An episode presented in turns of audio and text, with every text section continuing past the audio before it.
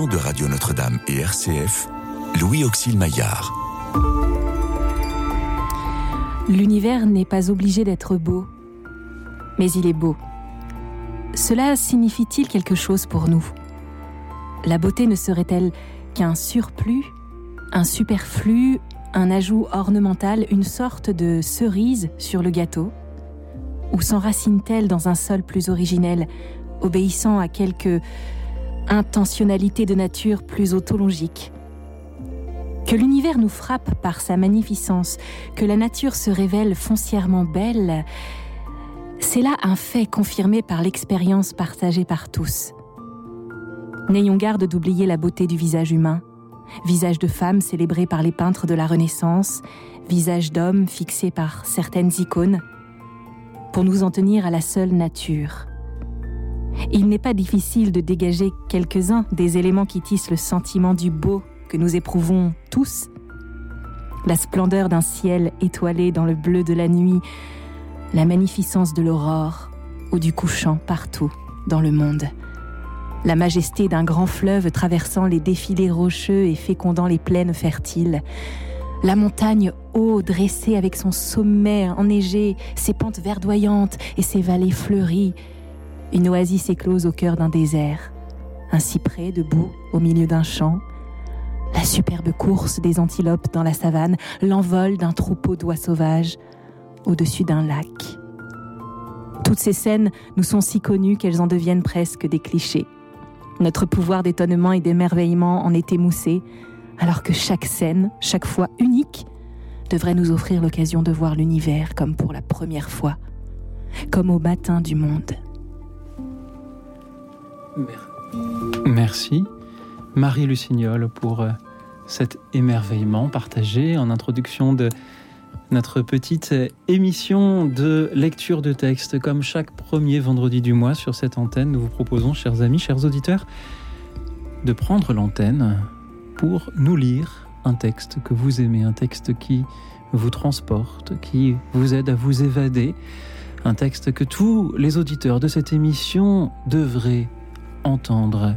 Roman, poésie, théâtre, philosophie, écriture sainte ou toute autre chose choisissez un texte sur le thème qui vous est proposé ce soir en ces premiers jours d'automne, l'automne et la contemplation de la nature.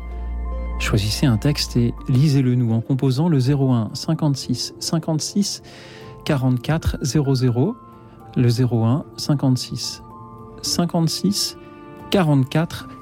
Vous avez tous dans vos bibliothèques des merveilles sur la contemplation de la nature à nous partager. Alors n'attendez pas, appelez-nous dès à présent, pendant que je remercie nos invités comédiens de ce soir, Marie Lucignol et Sébastien Duchange. Bonsoir à vous deux.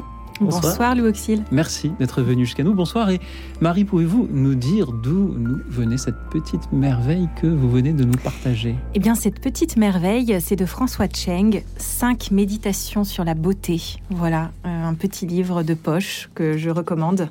Euh, vraiment, euh, voilà, il y, a des méditations sur plein de choses, sur la nature, sur la nature humaine, la nature en général. J'aime beaucoup cet auteur, vraiment. Ouais. Je crois que chez François Cheng, on pourrait trouver des lectures pour tous les thèmes des soirées lecture de, de, nos émissions. Qu'est-ce qui vous a fait penser à François Cheng pour ce soir? Euh, Le titre 5 méditations sur la beauté que j'ai aussi offert à, à mon amoureux. Et donc, c'est un livre qui, à la base, me, me touche parce qu'on n'est pas obligé d'avoir ça, peut être euh, soudain dans le métro, on a envie de lire un chapitre, il euh, n'y a pas de suite logique. C'est des méditations, d'ailleurs ça porte son nom pour ça. Et j'aime l'écriture de François Cheng, donc du coup euh, c'était assez évident pour moi. Voilà. Merci beaucoup, Marie. Merci. à, vous deux, encore une fois, d'être venus écouter et, lire. Vous êtes tous les deux comédiens. Et j'ai envie de vous demander, eh bien, comment vont les comédiens en ce début d'automne? Comment allez-vous? Et est-ce qu'il y a des, peut-être des, petits euh, projets dont on pourrait parler aux auditeurs où ils pourraient aller vous entendre et, vous, vous admirer? Bon, alors du coup, je commence. du coup, bah, moi, je suis actuellement dans un seul en scène euh, sur Juliette Drouet, euh, une adaptation du roman de Patrick Tudoré que je salue. Coucou Patrick. et nous sillonnons les routes de France et nous avons une date le 21 octobre en Vendée Voilà. Euh, et puis d'autres dates euh, en Charente-Maritime en début novembre qui arrivent. Et puis on espère bientôt à Paris, bien sûr, en 2023. Voilà. Qui était Juliette Drouet? Juliette Drouet, c'était euh, la grande amoureuse de Victor Hugo, avec laquelle il a eu une correspondance très très florissante, plus de 22 000 lettres. Et, voilà, pendant 50 ans, ça a donné presque un roman de 22 000 lettres. C'est assez étonnant. Assez, ouais. Et pourtant, c'est un seul en scène, donc Victor Hugo n'apparaît pas.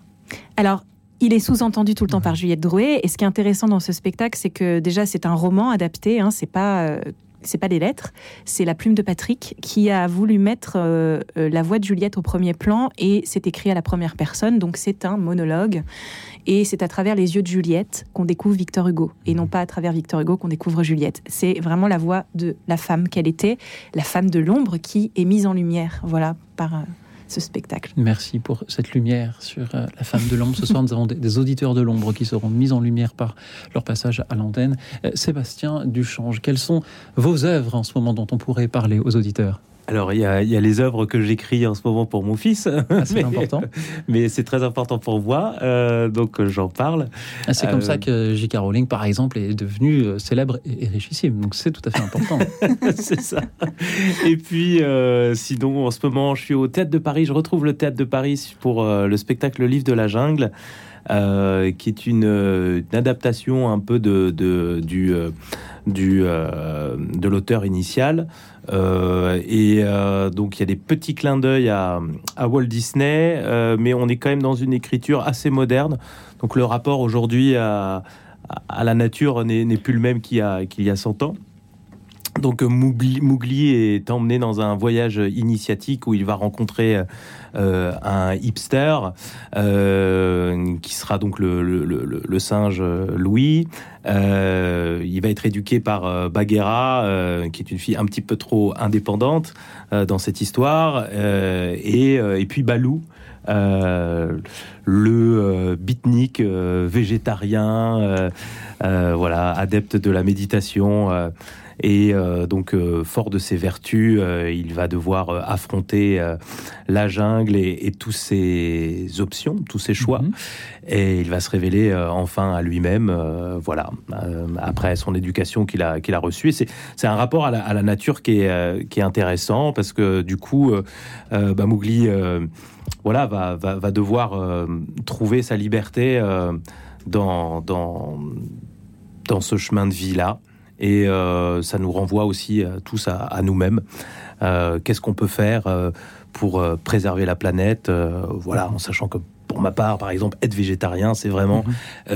le, ciment de mon engagement. C'est une histoire donc de, rencontre, un peu comme dans cette émission où des auditeurs venus de, de toute la France se rencontrent par leur lecture et leur méditation chaque soir. Sébastien Duchange, on vous avait vu aussi précédemment dans le rôle de David. Oui, euh, oui, c'est ça, dans le spectacle Malka. Mhm. Oui, ça fait déjà euh, pratiquement euh, dix ans. déjà dix ans Ben ouais, hein, ouais, ça passe vite. Hein. C'était 2013, donc ouais, 9 ans. Ouais, ouais. ça passe vite, c'est une très très belle aventure aussi. Est-ce que l'on pourrait dire un mot sur la timidité? Marie Le Signal, vous qui faites un seul en scène, comment est-ce que vous faites pour affronter cela, puisque j'imagine que ça doit être plus intimidant que de faire un spectacle avec d'autres comédiens euh, sur scène. Et si je vous pose cette question, c'est parce que nos auditeurs sont parfois des grands timides. Ah. Or, il faut qu'ils montent sur scène aussi ce soir pour nous offrir ce qu'ils ont de meilleur comme euh, lecture, ou si c'est pas ce qu'il y a de meilleur, mais d'un peu moins bien, on l'accepte aussi. Euh, Marie Lucignol, qu'est-ce que vous aimeriez dire aux auditeurs qui n'osent pas prendre leur téléphone pour témoigner, pour lire dans Écoute dans la nuit. C'est exactement le sujet que j'ai eu avec mes élèves en art dramatique tout à l'heure. C'est ça qui est mhm. fou. Euh, oui, ils ont travaillé un parcours libre qui s'appelait La Valise, où ils étaient, je leur ai dit, euh, il n'est pas question de montrer une technicité, vous êtes en début d'année. Ce qui m'intéresse, c'est votre singularité, ce que vous êtes. Euh, voilà, n'ayez pas honte de ça. Il n'y a pas de comparaison. voilà, on est là pour être ce qu'on est. Euh, donc il n'y a pas de comparaison et du coup il n'y a pas de timidité à avoir. Vous êtes ce que vous êtes et c'est ce que je vous demande. Et, du coup effectivement après l'exercice est passé de manière beaucoup plus fluide. Donc en fait euh, quand on est timide en général il faut qu'on se rassure sur le fait qu'on n'est pas mieux, pas moins bien que l'autre. On est là pour exprimer quelque chose et, et, voilà, et rester soi-même, tout simplement. Puis l'avantage de la radio, c'est que personne ne vous voit. Sauf nous, on nous voit parce que ceux qui nous suivent sur YouTube peuvent nous voir. Mais euh, Sébastien Duchange, qu'est-ce que vous aimeriez dire à un auditeur timide qui aimerait beaucoup lire un texte qu'il aime mais qui n'ose pas? Qu'il a une, lecture euh, unique un regard unique euh, sur, sur, la, sur ce qui le touche. Et à partir du moment où il est touché par un texte, euh, c'est important de nous le communiquer parce qu'il risque aussi de nous toucher, c'est contagieux. Hein. Euh, quand il y a quelque chose qui touche au cœur, euh, généralement, voilà, hein, il y a toutes les petites lumières qui s'allument dans notre poitrine. donc, donc c'est et puis que la timidité, c'est, je trouve ça, je trouve que c'est beau, moi. Je trouve ça, je trouve ça beau. Je trouve qu'il y a quelque chose de, de retenu. et je trouve, je trouve ça. j'aime bien les défauts, quoi si c'est un défaut. J'aime bien les, choses pas pas super pas quoi. Mm. Donc euh, donc euh, voilà. Et puis justement quand on est sur scène, euh, il y a une une acceptation à partir du moment où on assume qui on est, qu'on a quelque chose de plus grand que nous à partager. Ben c'est mm-hmm. ça fait corps et ça fait sens. Et si vous n'avez pas, chers auditeurs, de textes qui vous viennent à l'esprit, dites-vous, premièrement, qu'on en parle forcément dans la Bible, du thème qui vous est proposé. Vous pourrez toujours y trouver un extrait qui, qui l'évoque. Deuxièmement, qu'il y a de magnifiques sites internet où on trouve sur de simples mots-clés de superbes extraits de euh, la littérature. Et je pense par exemple à Wikisource, où tout, toute la grande littérature française libre de droit, française et euh, internationale libre de droit, euh, est accessible gratuitement. Et vous pouvez faire une recherche par un mot-clé. C'est comme ça qu'on peut trouver des extraits de, Balzac, de Chateaubriand, de, de Victor Hugo, d'Émile Zola. Et il y a des sites de poésie comme bonjourpoésie.fr où vous pouvez faire une recherche par mots-clés également qui vous permettra de prendre l'antenne pour nous lire quelque chose, chers amis, et peut-être pourrions-nous leur montrer un petit peu l'exemple. Tout à l'heure, c'est euh, Marie qui nous a lu François Cheng. Je propose que ce soit votre tour, Sébastien. Auriez-vous un texte à nous partager? Eh bien oui, justement, euh, je vais vous partager un texte de Balzac euh, qui parle de la première femme à qui qu'il a aimé, Henriette de, de Morsauf, femme mariée et plus âgée que lui, avec qui il entretiendra une relation platonique. L'amour infini, sans autre aliment qu'un objet à peine entrevu dont mon âme était remplie, je le trouvais exprimé par ce long ruban d'eau qui ruisselle au soleil entre deux rives vertes, par ces lignes de peupliers qui partent de leur dentelle mobile, ce val d'amour, par les bois de chêne qui s'avancent entre les vignobles sur des coteaux que la rivière arrondit toujours différemment, et par ces horizons estompés qui fuient en se contrariant. Si vous voulez voir la nature belle et vierge comme une fiancée, allez par un jour de printemps si vous voulez calmer les plaies saignantes de votre cœur, revenez-y par les derniers jours de l'automne. Au printemps, l'amour y bat des ailes à plein ciel. En automne, on y songe à ceux qui ne sont plus. Le poumon malade y respire une bienfaisante fraîcheur. La vue s'y repose sur des touffes dorées qui communiquent à l'âme leur paisible douceur. En ce moment, les moulins situés sur les chutes de l'Indre donnaient une voix à cette vallée frémissante. Les peupliers se balançaient en riant. Pas un nuage au ciel. Les oiseaux chantaient. Les cigales criaient. Tout y était mélodie. Ne me demandez plus pourquoi j'aime la Touraine. Je ne l'aime ni comme on aime son berceau, ni comme on aime une oasis dans le désert. Je l'aime comme un artiste aime l'art. Je l'aime moins que je ne vous aime, mais sans la Touraine, peut-être ne vivrai-je plus.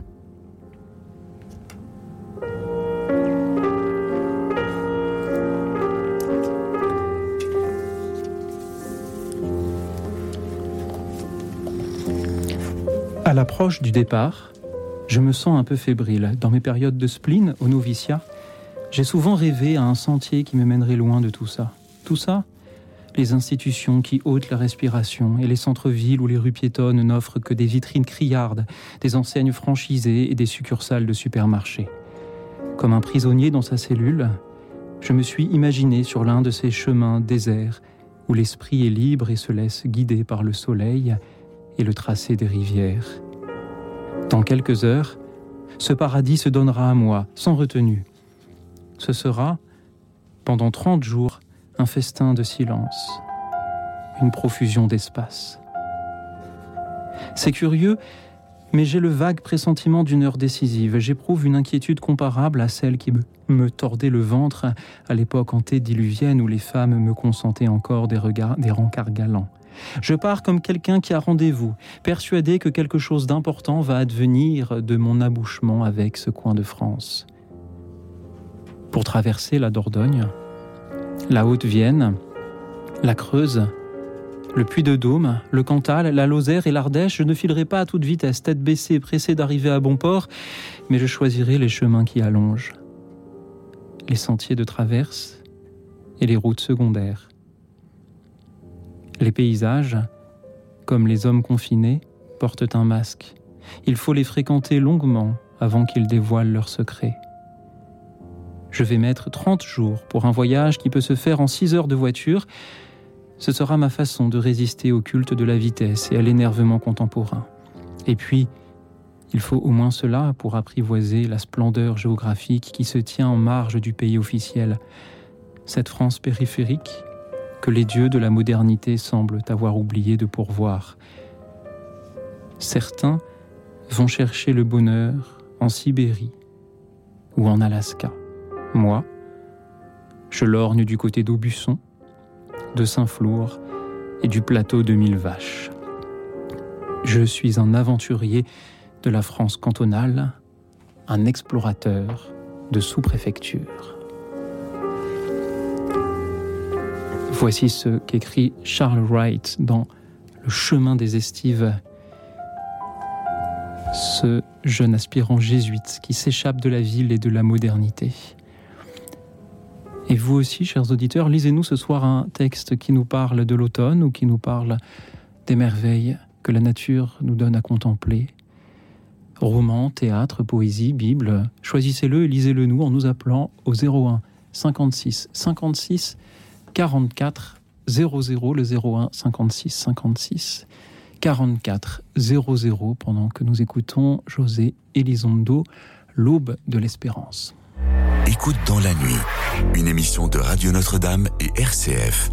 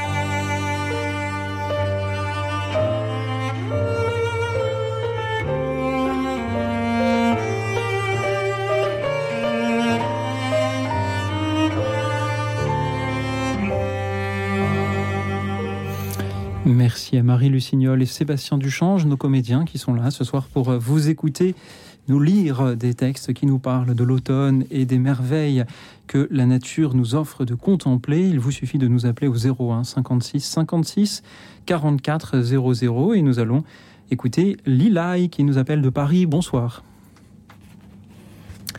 Bonsoir Lilaï. Si on me laissait faire d'Apollinaire. Magnifique Lilaï, allez-y. Autant, au seul chemin d'un point à un autre, si on me laissait faire, j'aurais vite changé le cœur des hommes, et partout il n'y aurait plus que de belles choses. Au lieu des fronts courbés, au lieu de pénitence, au lieu de désespoir et des prières, il y aurait partout les reliquaires, les ciboires, les ostensoirs, étincelant au fond des rêveries, comme ces divinités antiques dont le rôle poétique est près d'être terminé. Si on me laissait faire, j'achèterais les oiseaux captifs pour leur rendre la liberté. Je les verrais avec une joie sans mélange, prendre le vol, et n'avoir même pas l'idée d'une vertu nommée reconnaissance, à moins que ce ne soit gratitude. Merci beaucoup, Lilaï, pour ce poème de Guillaume Apollinaire. Si on me laissait faire, j'achèterais les oiseaux captifs pour leur rendre la liberté. Je les verrais avec une joie sans mélange, prendre leur vol et n'avoir pas même l'idée d'une vertu nommée reconnaissance, à moins que ce ne soit gratitude. Quelle belle image que ces oiseaux que l'on a envie de voir s'envoler. Exactement. Marie, Sébastien, qu'en dites-vous?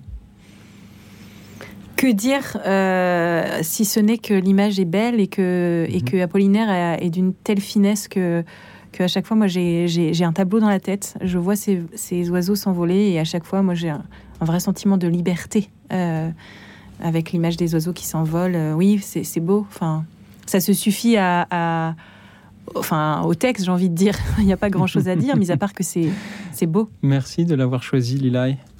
Merci à vous. Merci d'avoir été avec nous. Et merci à présent à Martine qui nous appelle de Versailles. Bonsoir Martine. Bonsoir. D'abord, merci de, me rappeler. Alors, c'est un texte de la région Centre. Il est au centre de notre belle région Centre, un havre d'amour. Tous les animaux le savent. Lions et tigres blancs, gorilles et oiseaux exotiques et des milliers encore y sont sauvés. Voici la véritable histoire du parc animalier de Beauval. Fran, Fran, au secours La minuscule voix affolée vole d'arbre en arbre. C'est une libellule qui s'époumonne ainsi, complètement épuisée. Elle peine à rejoindre la cible de son espoir. Un vieux chêne au tronc monumental, revêtu d'une écorce toute ridée de sagesse. À quelques mètres des branches majestueuses, le bel insecte s'effondre. Libellule rampe, ses ailes vibrent en vain. Fran s'essouffle une dernière fois l'insecte au reflet bleuté. Aide-nous Du plus profond du vieil arbre s'élève une cascade de notes fluettes. Puis l'écorce vénérable se part de couleurs étranges. Des lambeaux de brume glissent entre les feuilles mordorées et se rassemblent devant libellule. Cette brume, elle est magique. Elle parle. Bonjour, libellule. Que puis-je faire pour toi, ma douce? Oh, Fran, j'ai peur, très peur. C'est mon époux, implore l'insecte. Nous revenions de Saint-Aignan lorsqu'un homme l'a capturé dans un filet. Aide-moi, s'il te plaît, Fran. On se promenait sur les rives du Cher pour profiter de nos dernières heures, parce que c'est l'automne. Soudain, un trait de lumière disperse la brume. Ébloui, les oiseaux qui s'étaient agglutinés sur les basses branches ferment les yeux un instant. Libellule aussi. Biche blanche jaillit aussitôt des fourrés et traverse la clairière, à peine visible. Ombre incolore provoquant un souffle éphémère. Une fraction de seconde plus tard, la brume a complètement disparu. Envolé les frimas féeriques, évanoui les traits scintillants du soleil. Là, juste devant, le tronc du vénérable, se tient une enfant fée. Bonjour les oiseaux, lance-t-elle à deux rossignols qui se bécotent sur une branche d'alas. Les oiseaux battent un instant des ailes, puis s'incluent en révérence. Fran Sauve mon époux, s'il te plaît, murmure la libellule. Soit, sourit la jeune fille. Tu n'as plus peur? Dans quelques minutes, tu le retrouveras. Et frane de s'évanouir en paillettes argentées, argentées qui volent vers le nord. Dame libellule et son époux sont enlacés, cachés à jamais sous d'innombrables feuilles mortes. Princesse hiver arrive. À pas de loup, l'automne s'est envolé. Voilà. Merci Martine. C'était. Merci. Comment ça Pouvez-vous nous, nous redire L'auteur. de ce texte D'où vient-il et Alors, en quoi il raconte Christophe Oui. D'accord. Alors, c'est tiré d'un livre de contes. C'est les contes et légendes de la région centre. C'est aux éditions Art. Et vous nous avez dit que ce texte était un peu à, à l'origine de la fondation du zoo de Beauval. Oui. Est-ce que vous en savez qu'il y a des- plus? Alors, en fait, c'est une famille qui a fondé le zoo de Beauval. C'était une, dame qui habitait Paris, qui faisait collection d'oiseaux exotiques. Et bientôt, elle en avait, elle a eu plein son appartement et elle ne pouvait plus les garder. Donc, elle a cherché un lieu où pouvoir s'établir pour mieux installer tous ces oiseaux. Elle est donc venue dans la région centre, il n'était pas très loin. Et euh, elle s'est installée là. Et puis, outre des oiseaux, elle a commencé à accueillir euh, des d'autres animaux. Et puis, ça s'est multiplié. D'autres gens ont fait appel à elle pour qu'elle les, les reçoive. Alors, ces oiseaux vivent en semi-liberté, c'est-à-dire qu'ils sont dans des espaces. Alors, les oiseaux sont dans des espaces, bien sûr, où il y a des grillages en haut pour qu'ils ne puissent pas s'envoler. Mais les girafes, les éléphants, les, sont dans des espaces complètement ouverts. Non, ça ne s'envole pas. Ils sont dans des espaces complètement ouverts. Ils se promènent. Mais les, le public ne mettra rien. Merci. Et puis, alors, il y a des tigres, il y a même des tigres blancs, des lions. Merci beaucoup, Martine. Alors, eux sont dans des espaces euh, plus fermés, mais Oui. avec des enclos. Et nous, nous sommes dans, dans Euh. un grand espace euh, largement ouvert, puisque la France entière nous appelle et, et nous écoute, mais, mais fermé un peu par le temps. Alors, chère Martine, je vous remercie du fond du cœur de nous avoir lu Christophe Pratt, La Fée de Beauval, euh, cette histoire euh, qui euh, a marqué l'histoire de, de ce zoo où l'on peut contempler la nature, non pas par les textes, mais par sa réalité. Merci à tous ceux qui y œuvrent pour prendre soin des animaux qui s'y trouvent et pour accueillir le public. Merci à vous, Martine, d'avoir été avec nous ce soir pour euh, nous euh, le lire et merci à présent à Lydie que nous accueillons depuis la région de Nantes. Bonsoir Lydie. Bonsoir, bonsoir à tous. Bonsoir. Bonsoir. Bonsoir. Je voulais vous inviter à une petite promenade en bord de mer. Oui. Alors allons-y, Lydie. Promenons-nous en bord de mer.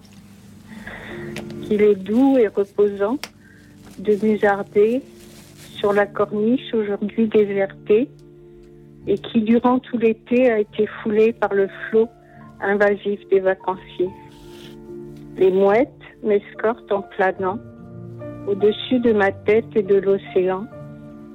Plus proche, les papillons aux belles couleurs volaient autour de moi dans la chaleur. Je les suis des yeux charmés par ces petits elfes féeriques et légers. Adossé à la cabane des sauveteurs, sur mon banc, je m'abandonne à une douce torpeur sous un soleil de septembre encore ardent. Là-haut, dans un décor azuré, porté par le zéphyr ou l'alizé, des figures cotonneuses et éphémères se dessinent et se défont dans l'air. J'observe amuser les hirondelles, leur balai incessant à tire d'ailes et leurs cris stridents et monotones semblent saluer l'arrivée de l'automne. Surplombant la plage et le sentier côtier, j'assiste aux ébats des derniers vacanciers, tandis que moi, immobile, face à la mer, je déclame les idylles d'Hugo et de Baudelaire.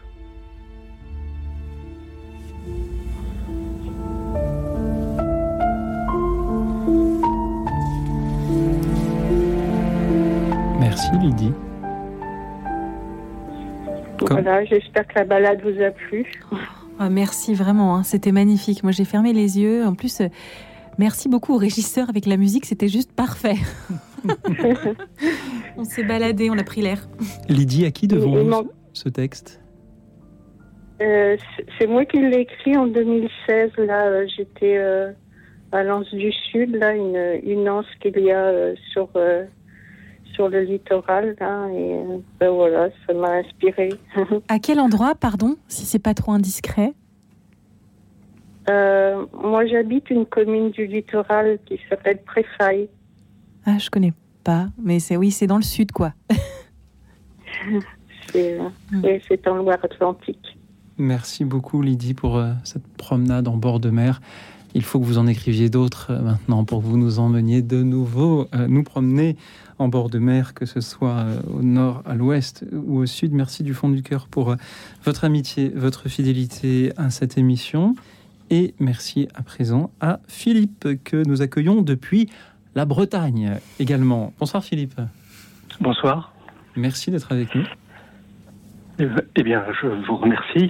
Euh, alors, je, je vous lis, euh, c'est un petit extrait euh, tiré d'une euh, nouvelle. On vous a conté que l'araignée de Pélisson fut mélomane. Ce n'est pas moi qui m'en ébahirai, mais je verserai ma mince contribution au trésor des connaissances humaines en mentionnant l'araignée que ma mère avait. Comme disait papa, dans son plafond, cette même année qui fêta mon 16e printemps. Une belle araignée des jardins, ma foi, le ventre en gousse, d'ail barré d'une croix historiée. Elle dormait ou chassait le jour sur sa toile tendue au plafond de la chambre à coucher. La nuit, vers trois heures, au moment où l'insomnie quotidienne rallumait la lampe, rouv- rouvrait le livre au chevet de ma mère, la grosse araignée s'éveillait aussi, prenait ses mesures d'arpenteur et quittait le plafond au bout d'un fil, droit au-dessus de la veilleuse à huile où tiédissait toute la nuit un bol de chocolat. Elle descendait, lente, balançait mollement comme une grosse perle, empoignait de ses huit pattes le bord de la tasse, se penchait tête première et buvait jusqu'à satiété. Puis elle remontait, lourde de chocolat crémeux, avec les haltes, les méditations qu'impose un ventre trop chargé, et reprenait sa place au centre de son gréement de soie. Voilà, c'est la fin de l'extrait. Merci Philippe. Il fait bon peut-être d'être une araignée par là. Alors c'est tiré de, c'est, un passage qui est tiré d'une nouvelle qui s'appelle Ma mère et les bêtes et c'est le livre de Colette de la maison de Claudine. Merci Philippe, car quand on parle de la contemplation de la nature, il il est vrai qu'on pense peut-être de prime abord aux, aux fleurs, aux champs verdoyants, au ciel bleu, à la brise légère. Vous nous parlez d'une araignée qui, qui n'est pas toujours l'animal euh, sympathique auquel on penserait en premier, mais elle aussi, elle a de belles choses à vivre et, et- et à partager. Cette petite araignée dont vous nous avez parlé, Philippe, merci beaucoup. Merci à vous. Merci de nous avoir appelés depuis euh, la Bretagne. Nous allons descendre un petit peu euh, la côte atlantique pour euh, nous rendre en Charente-Maritime, à Sainte, d'où nous appelle Françoise. Bonsoir Françoise. Oui, bonsoir. Je suis très contente de pouvoir vous joindre. Et nous, on est très contents de vous Merci entendre. pour votre émission, qui est très très belle. Merci. Voilà, j'ai un petit euh, poème très court à vous partager qui est de Sainte Thérèse de l'Enfant Jésus. Ce que j'aime. Allez-y Françoise, on l'écoute. Voilà. Oui. Oui, toujours ta main m'accompagne. En toi, j'ai les bois, la campagne. J'ai les roseaux, la prairie, la montagne, les pluies et le flocon neigeux des cieux. J'ai la lyre mélodieuse, la solitude harmonieuse, fleuve, rocher, cascade gracieuse, le doux murmure du ruisseau, l'oiseau. Voilà, c'est très court. Merci. On pourrait, court. on pourrait, Françoise, le poursuivre un petit peu, car elle, pour, elle continue, Thérèse, à nous parler de la nature dans ce poème. Oui. Eh oui. Est-ce que vous avez la suite? Oui. Non, je n'ai pas la suite. Mais il est vrai que Sainte Thérèse a beaucoup, beaucoup écrit sur la nature. Alors, si vous le voulez bien, Françoise, moi j'ai la suite. Oui. Oui. J'ai le beau lac. J'ai Ah. la vallée solitaire et toute boisée de l'océan. J'ai la vague argentée, poisson doré, trésor d'hiver des mers. En toi, j'ai la brillante étoile. Souvent ton amour se dévoile et j'aperçois comme à travers un voile, quand le jour est sur son déclin, ta main. Toi, dont la main soutient les mondes, qui plante les forêts profondes, toi qui d'un seul coup d'œil les rend profondes, tu me suis d'un grand regard d'amour toujours. J'ai ton cœur, ta face adorée, ton doux regard qui m'a blessé, j'ai le baiser de ta bouche sacrée. Je veux t'aimer et ne veux rien de plus, Jésus. Écoute dans la nuit, une émission de Radio Notre-Dame et RCF.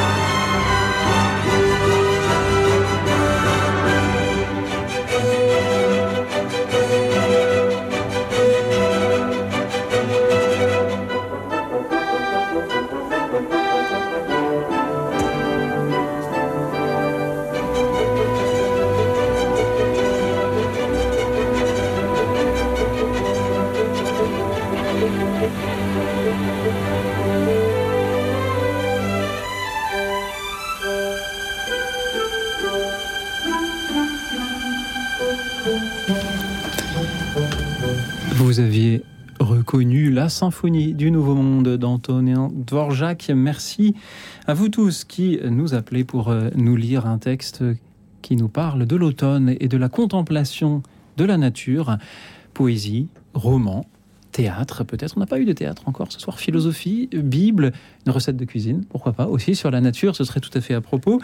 Tout ce qui est beau à lire et à entendre et qui nous parle de la nature, vous pouvez nous appeler pour nous le partager, toujours au 01 56 56 44 00, le 01 56 56 44 00. Je remercie de nouveau Françoise que nous avions juste avant la pause et qui euh, nous m'a permis de lire Sainte Thérèse de Lisieux.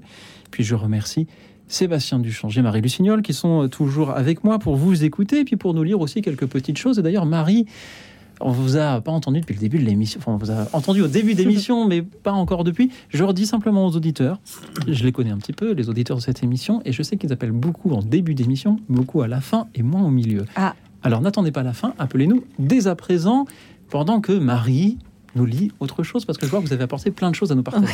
Oui, alors ça, c'est tiré d'un roman, et figurez-vous que c'est ce roman qui a fait la pièce de théâtre que je suis en train de tourner en ce moment, Juliette, Victor Hugo, Mon fol amour.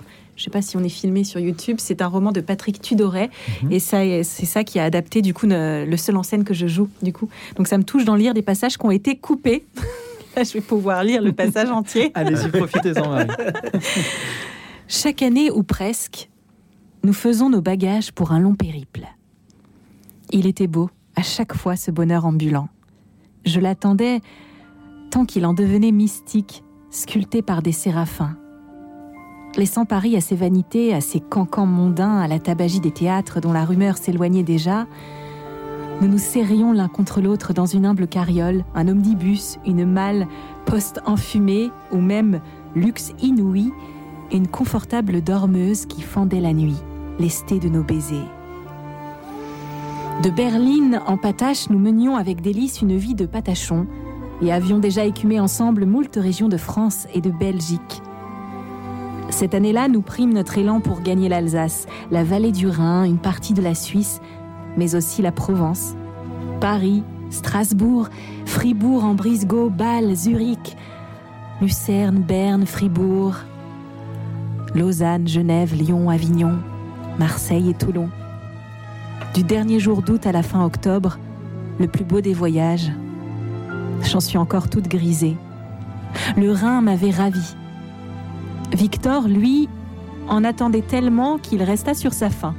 Pourtant de l'ocre des vignes dévalant dans l'aube, jusqu'à toucher l'eau sous la brume, au bateau qui filait bon train d'une berge à l'autre, en passant par ces bures autins dont il croquait chaque jour la silhouette. Le spectacle était splendide. Nous devions y revenir l'année suivante et, ravi à son tour, enlevé cette fois, il en concevrait un merveilleux livre.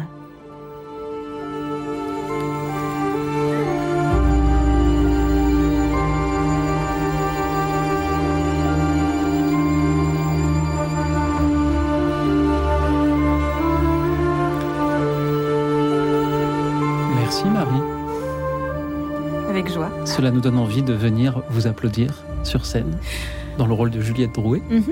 Avec joie. Merci, merci de nous l'avoir partagé ce soir et merci à Corinne qui nous appelle de Montbard en Côte d'Or. On était en Bretagne tout à l'heure, on a traversé toute la France. Bonsoir Corinne. Bonsoir.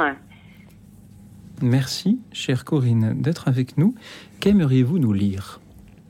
Alors déjà, moi, je vous remercie vraiment parce que vous accompagnez euh, très souvent les moments de la journée, de la soirée, et heureusement qu'RCS existe. Voilà. Donc, euh, puisque Colette a déjà été évoquée à travers l'araignée de Sido, euh, je me suis rabattue euh, bah, en urgence sur euh, le poème que j'ai trouvé de, de Lamartine, que j'aime beaucoup, qui s'appelle Pensée des morts. Donc, on va rentrer dans un registre un petit peu grave, mais ça permettra de penser aussi à tous les gens qu'on aime, qui nous auront quittés, et à travers euh, l'évocation de l'automne aussi. Merci Corinne. Allez-y, nous écoutons cette pensée des morts de Lamartine. Voilà les feuilles sans sève qui tombent sur le gazon. Voilà le vent qui s'élève et gémit dans le vallon. Voilà l'errante hirondelle qui rase du bout de l'aile l'eau dormante des marais. Voilà l'enfant des chaumières qui glane sur les bruyères, le bois tombé des forêts. C'est la saison où tout tombe, au cours redoublé des vents. Un vent qui vient de la tombe moissonne aussi les vivants. Ils tombent alors par mille, comme la plume inutile que l'aigle abandonne aux airs, lorsque des plumes nouvelles viennent réchauffer ses ailes à l'approche des hivers. C'est alors que ma paupière, je vis pâlir et mourir, tendre fric à la lumière, Dieu n'a pas laissé mûrir. Quoique jeune sur la terre, je suis déjà solitaire parmi ceux de ma saison. Et quand je dis en moi-même, où sont ceux que mon cœur aime, je regarde le gazon. C'est un ami de l'enfance qu'au jour sombre du malheur nous prêta la providence pour appuyer notre cœur. Il n'est plus. Notre âme est veuve. Il nous suit dans notre épreuve et nous dit avec pitié, Ami, si ton âme est pleine de ta joie ou de ta peine, qui portera la moitié? C'est l'ombre pâle d'un père qui mourut en nous nommant. C'est une sœur, c'est un frère qui nous devance un moment. Tous ceux enfin dont la vie, un jour ou l'autre ravie, emporte une part de nous, murmure sous la pierre. Vous qui voyez la lumière, de nous vous souvenez-vous? Voilà les feuilles sans sève qui tombent sur le gazon. Voilà le vent qui s'élève et gémit dans le vallon. Voilà l'errante hirondelle qui rase du bout de l'aile l'eau dormante des marais. Voilà l'enfant des chaumières qui glane sur les bruyères le bois tombé des forêts. Voilà, c'était donc la Martine dont j'ai abrégé, hein, j'ai supprimé un, paragraphe qui était, une strophe qui était euh, vraiment, vraiment par trop dépassée, euh, mais je trouve magnifique. Merci, Corinne, pour euh, cette pensée des morts. En effet, je vois que le, poème de Lamartine est, est plus long. Il y a d'autres strophes que vous, avez eu à lever. Vous avez eu raison pour euh, qu'on ait le temps de, l'entendre euh, ce soir. Oui, et puis de pour mmh. Et, et je crois que voilà, il était magnifique de le lire ce soir, cette, cet automne que l'on associe à ceux qui nous ont quittés. Merci beaucoup, Corinne. Est-ce que euh, Marie ou Sébastien, vous avez envie de, réagir à, cette lecture de, Corinne ou peut-être à, des lectures précédentes que, sur lesquelles je ne vous ai même pas laissé le temps de réagir? Euh, je, je, je, vais, je, vais, je vais englober euh, tout le monde. du coup, je, trouve, je trouve que c'est à partir du moment où on est, on, est, on prend en considération la, nature quand on la contemple, euh, on prend le temps de, de, la contempler, de la vivre, euh, on rentre dans un, dans un moment de poésie. Et, euh, et, c'est ça, en fait, l'essentiel, je, trouve. On, lit des, des, des, beaux textes et qui sont tous, qui, qui, ont tous été nourris par justement cette contemplation de la, de, de, la nature. Et il y, a, y a un très beau texte je rebondis sur, euh, sur un texte que j'ai euh, j'ai trouvé d'un Amérindien euh, et qui dit ça. L'homme qui s'est assis sur le sol de son tipi pour méditer sur la vie et son sens a su accepter une filiation commune à toutes les créatures et a reconnu l'unité de l'univers. En cela, il infusait à son être l'essence même de l'humanité. Quand l'homme primitif abandonna cette forme de développement, il ralentit son perfectionnement. Voilà, c'est un chef qui s'appelle le Luther Standing Beer. Et ce que je trouve génial, c'est que, ben, en fait, c'était euh, la télé d'hier, mhm. c'était ça. Euh, c'était cette le, fait d'avoir un rendez-vous avec la nature et de, de se laisser imprégner euh, dans, dans, son corps par parce qu'il se manifestait à ce moment-là. Alors qu'aujourd'hui, on va regarder des choses à la télé qui vont peut-être nous, nous éveiller, nous, nous, nous, stimuler. Mais qu'est-ce qui va passer? Est-ce qu'on n'est pas sur des choses un peu violente, angoissante. Et, qu'est-ce qui reste de tout ça? Et alors qu'un petit moment paisible avec la nature est tout de suite. Alors poursuivons notre moment paisible. Merci Corinne et bonsoir Bernadette. Allô? Bonsoir Bernadette. Bonsoir. Je suis un peu émue de, vous téléphoner. Mais nous, on est émus de vous avoir aussi, Bernadette. Alors, c'est un poème d'un très grand poète. Euh, je, me suis amusée quelquefois à faire de la poésie, mais là, non. Alors, donc, je vous dis son nom d'abord, c'est pas nécessaire. Si Je commence tout de suite à vous le dire. Allez-y, Bernadette, comme vous le souhaitez. Je, l'ai appris il y a bien longtemps, et je l'ai entendu interpréter même euh, à l'Alliance française. J'ai passé quelques années à Paris chanté par le chanteur, je ne me souviens plus de son nom. Alors, je vous le dis tout de suite. Je vous le dis de mémoire, mais je l'ai un peu marqué sur un papier. Allez-y. Euh, C'est un trou de verdure où chante une rivière, où le soleil de la montagne fière, lui, c'est un petit val qui mousse de rayons.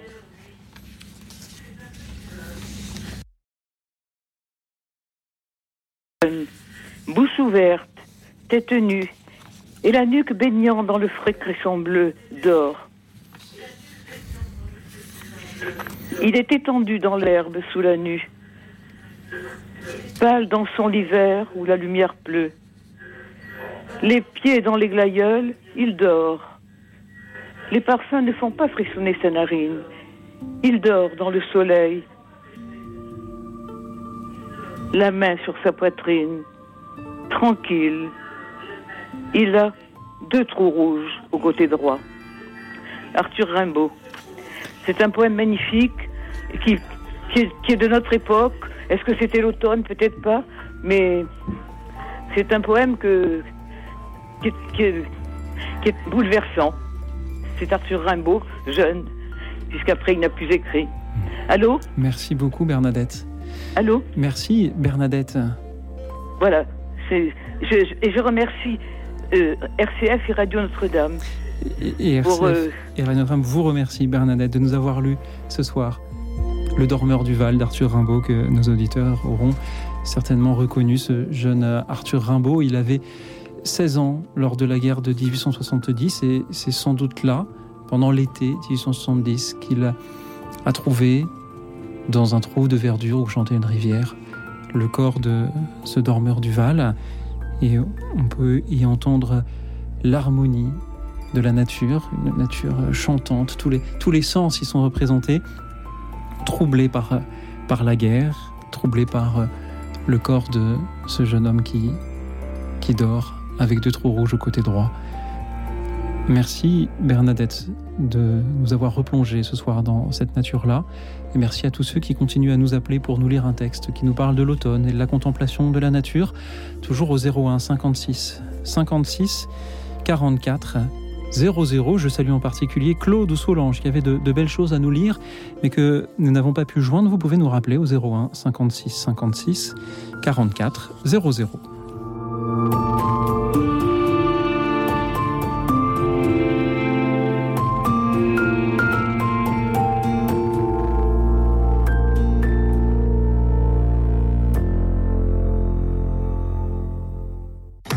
Notre-Dame, les auditeurs ont la parole. Parce qu'à l'heure où en famille on paye des opérateurs pour choisir des séries, regarder des programmes, soutenir une radio qui prend soin de l'homme dans son entière dignité me semble vital. Pour soutenir Radio Notre-Dame, envoyez vos dons au 6 boulevard Edgar Quinet, Paris 14e ou rendez-vous sur www.radionotre-dame.com. Merci.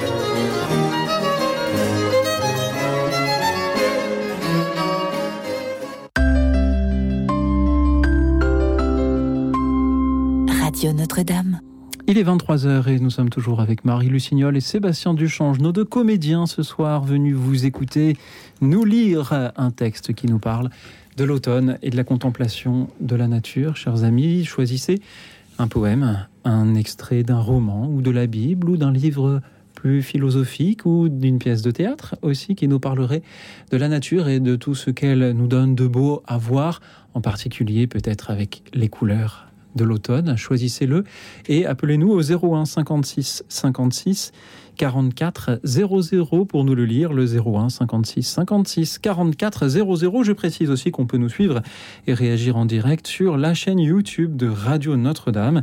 Et nous allons nous diriger vers les montagnes, vers Grenoble, d'où nous appelle Flora. Bonsoir Flora. Bonsoir à vous. Merci Flora d'être avec nous. Bonsoir Flora. Merci à vous. Merci pour votre émission.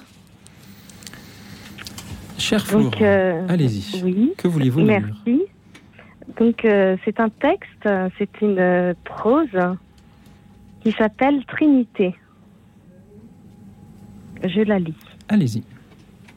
J'ouvre la porte de la demeure de pierre et de soleil, où le Verbe se fait chair, devant le vitrail bleu. J'invoque cette chanson qui vole au vent, à l'oiseau de l'alliance, messager qui part de la terre promise de mon cœur au cortège de Dieu. Ma prière va plus loin que l'édifice, monte dans la douceur du ciel rouge.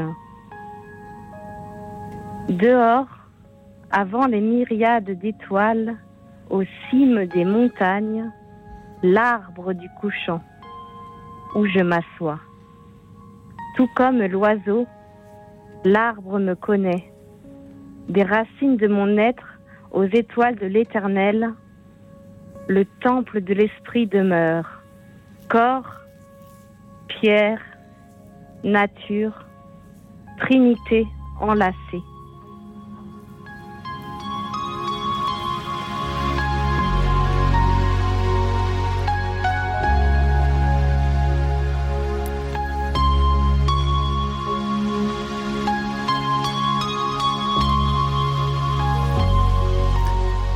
La région, euh, près d'un monastère, ouais, dans un monastère. Merci Flora. C'est vous qui l'avez écrit? Oui, Merci de l'écrire et de le lire, de le partager pour, euh, pour tous les auditeurs. Merci pour euh, ces mots que vous avez choisis ce soir pour euh, nous faire contempler euh, la nature. Euh, Flora, surtout que vous habitez dans une région où la nature est, est très belle à admirer aussi, Oui. Flora. Merci beaucoup. merci à vous, merci encore. hein. C'est toujours une joie d'entendre euh, les auditeurs euh, qui nous appellent ce soir de toute la France, de l'Est, de l'Ouest, euh, du Sud-Est maintenant. Nous allons continuer à vous écouter, mais peut-être que Marie, vous avez aussi des choses à nous partager encore. Oui, j'ai un texte de Marcel Pagnol, La gloire de mon père. Quelle bonne idée. J'aime tellement Pagnol que je ne pouvais ne pas en lire un. Marcel suit son père et l'oncle Jules parti à la chasse. Mais bien vite il s'égare. Je regardais derrière moi pour mesurer le chemin parcouru et je vis là-haut dans le ciel une montagne inconnue. C'était le Tuaumé, mais comme je n'avais jamais vu que sa face, je ne le reconnus pas. Je fus d'abord perplexe, puis inquiet. Je regardai encore, et de tous côtés, je ne vis aucun repère. Je décidai alors de retourner à la maison, ou plutôt vers la maison, car, pour sauver la face, je ne montrerai pas. J'attendrai, à la lisière des pinèdes, le retour des chasseurs, et je rentrerai avec eux. Je revins donc sur mes pas, ce qui me paraissait facile. J'avais compté sans la malice des choses. Les chemins qu'on laisse derrière soi en profitent pour changer de visage. Le sentier qui partait vers la droite a changé d'idée. Au retour, il va vers la gauche. Il descendait par une pente douce. Le voilà qui monte comme un remblai. En bon Comanche, je cherchais mes traces. Une empreinte, une pierre déplacée, une branche brisée. Je ne vis rien. Et je pensais à la merveilleuse intelligence du petit poussé, génial inventaire de la piste préfabriquée. Il, était bien trop tard pour l'imiter. Soudain, une ombre passa sur le taillis. Je levai la tête et je vis un condor. Il planait majestueusement. L'envergure de ses ailes me parut deux fois plus grande que celle de mes bras. Il s'éloigna sur ma gauche. Je pensais qu'il était venu par curiosité pure pour jeter un coup d'œil sur l'intrus qui osait pénétrer dans son royaume. Mais je le vis prendre un large virage en passant derrière moi et revenir à ma droite. Je constatai avec terreur qu'il décrivait un cercle dont j'étais le centre et que ce cercle descendait peu à peu vers moi.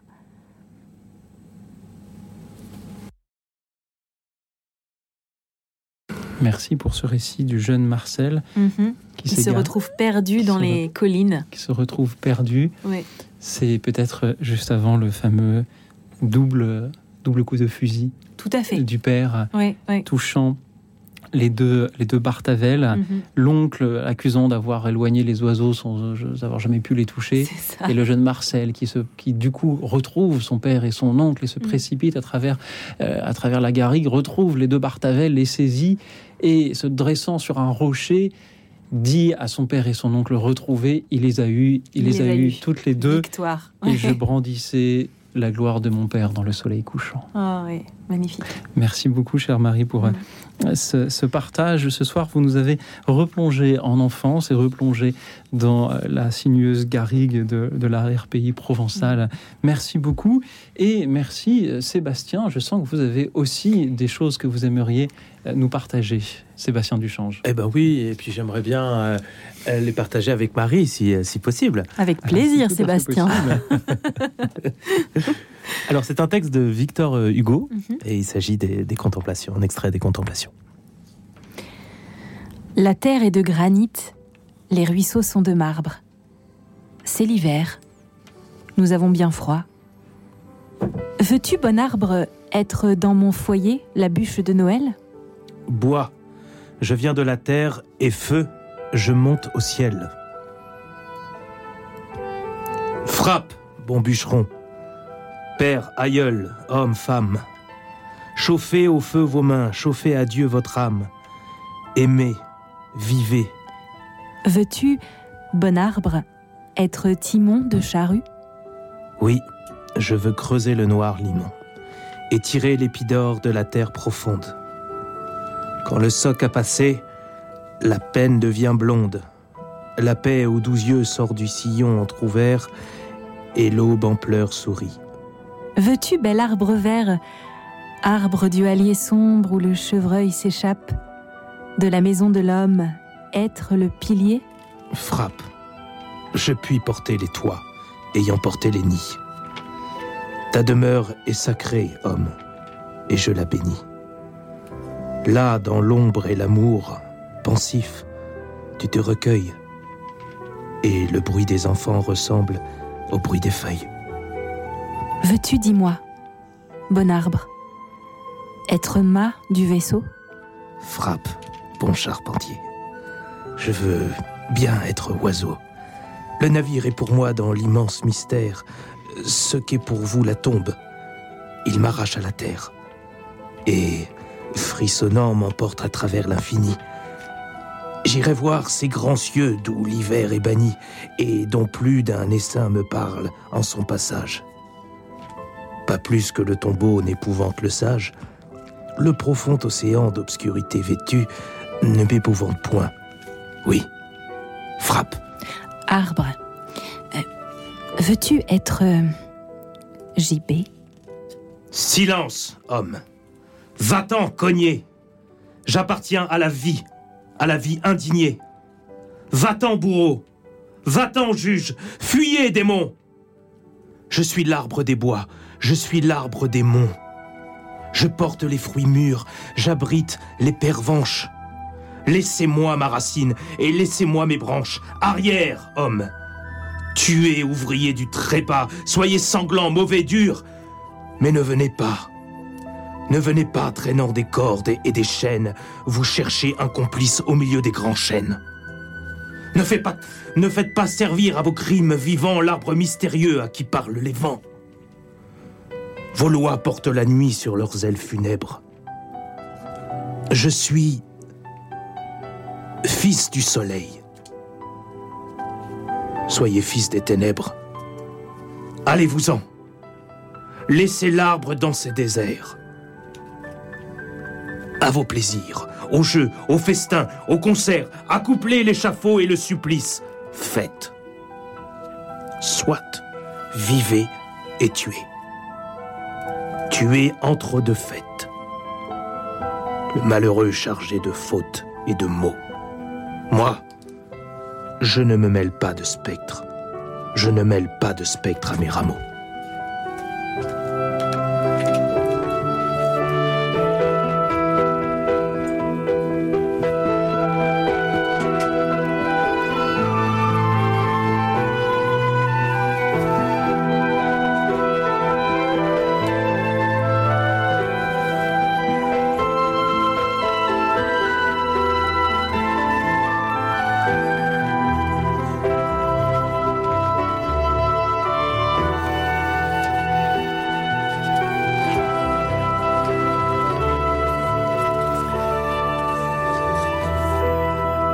Difficile de reprendre euh, la parole avec- après tant d'émotions. Merci Marie, merci Sébastien, merci Victor Hugo Mm. et merci Axel qui nous rejoint. Bonsoir Axel. Bonsoir à vous trois. Quelle joie, quelle joie de vous entendre Axel depuis toutes ces années où chaque premier vendredi du mois, vous êtes là. Oui. Merci Axel. Comment allez-vous et qu'allez-vous nous lire ce soir? Ça va, et ben ce soir, euh, je sais pas, je vais lire un truc sur l'automne, évidemment. Et c'est tout à fait le thème, Axel. Ça tombe très bien. Alors, allez-y, on vous écoute, Axel. Alors, l'automne est une saison bien étrange, qui rappelle la saison des vendanges. C'est aussi la période du brouillard. Nous avançons parfois sans rien voir. C'est une saison pleine de mystères, où la végétation rentre sous terre. L'automne est une saison un peu folle, où les feuilles de nos arbres s'envolent. L'automne nous propose un beau décor que les promeneurs puissent rêver encore. Offre un tapis de toutes les couleurs, à défaut d'un beau parterre de fleurs. L'automne est accompagné de la brume. Nous risquons tous d'attraper un bon rhume. Si jusqu'au cou nous sommes emmitouflés, nous prendrons plaisir à nous promener. L'automne nous invite au silence. C'est-on, saison pas morose quand on y pense. La nature parfois aussi se repose pour au printemps offrir ses belles roses. Merci, Axel. Merci à vous. C'est simple, c'est beau, et c'est vous qui l'avez écrit? Oui. Merci pour euh, cette inspiration euh, sans cesse renouvelée. On retrouve vos poèmes sur votre site internet. Toujours, ça n'a pas changé, Axel? Non, ça n'a pas changé. www.poem sans accent notorial quand même, axel.fr. Mhm. Et j'en profite pour remercier Pierre Imbert et lui dire que le poème sur la fidélité, le thème de la fidélité est écrit. Très bien.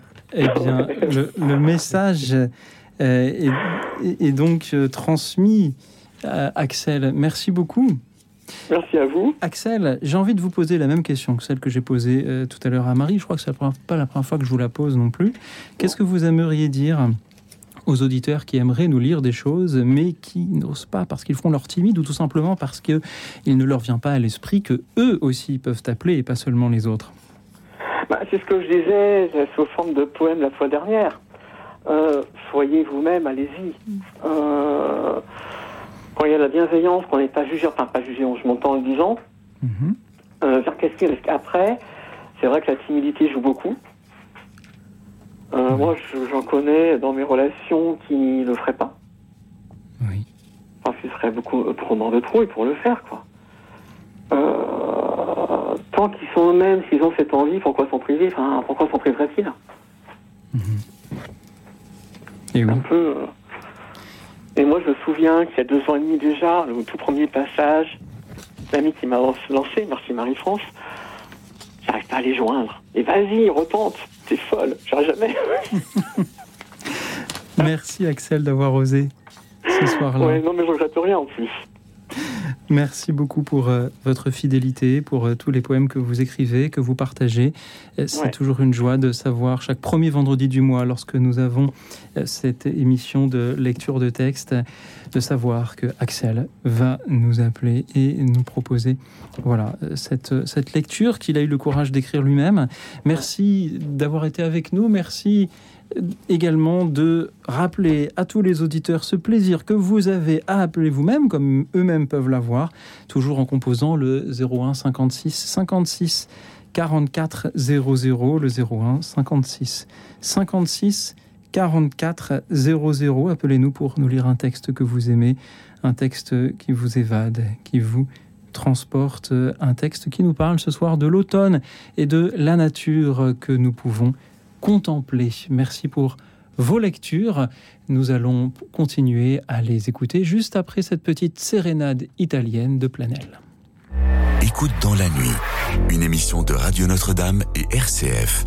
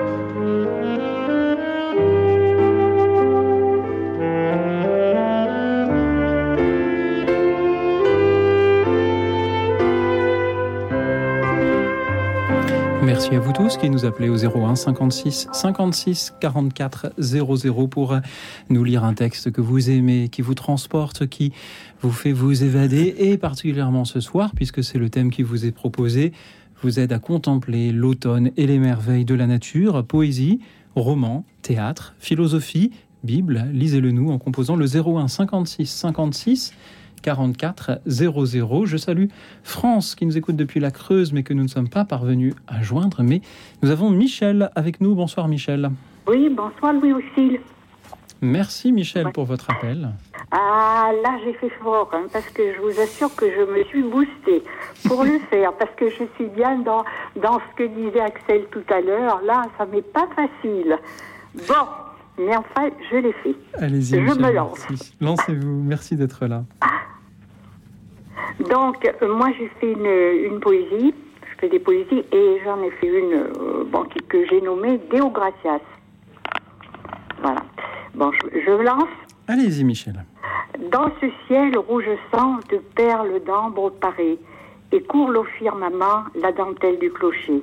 Dans cette herbe tendrement courbée, ondulant sous la brise du soir, et qui, sous l'ombre des nuées, couronne le vallon de moire.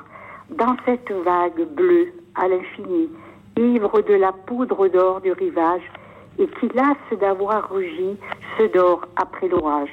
Dans ton impériale beauté, ô toi, dame nature, dans ta parure renouvelée des temps passés, présents, futurs, je te retrouve à jamais et toujours, toi, divin créateur de toutes choses, mon Dieu, sublime source d'amour, unique peintre de la rose. En te remerciant à genoux devant la splendeur de l'univers, j'aimerais que tes fils louent ta bonté infinie, notre Père. Merci Michel. Je vous en prie. C'est vous-même donc qui l'avez écrit? Oui, oui, oui.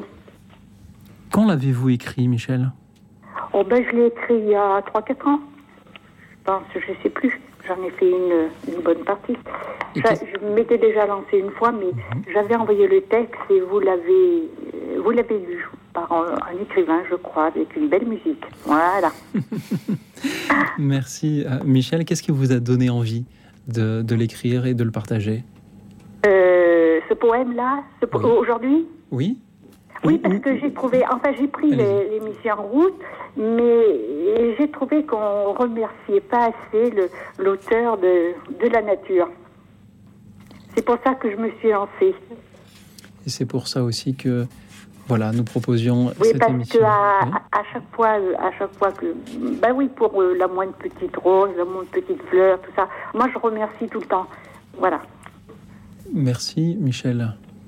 je vous en prie.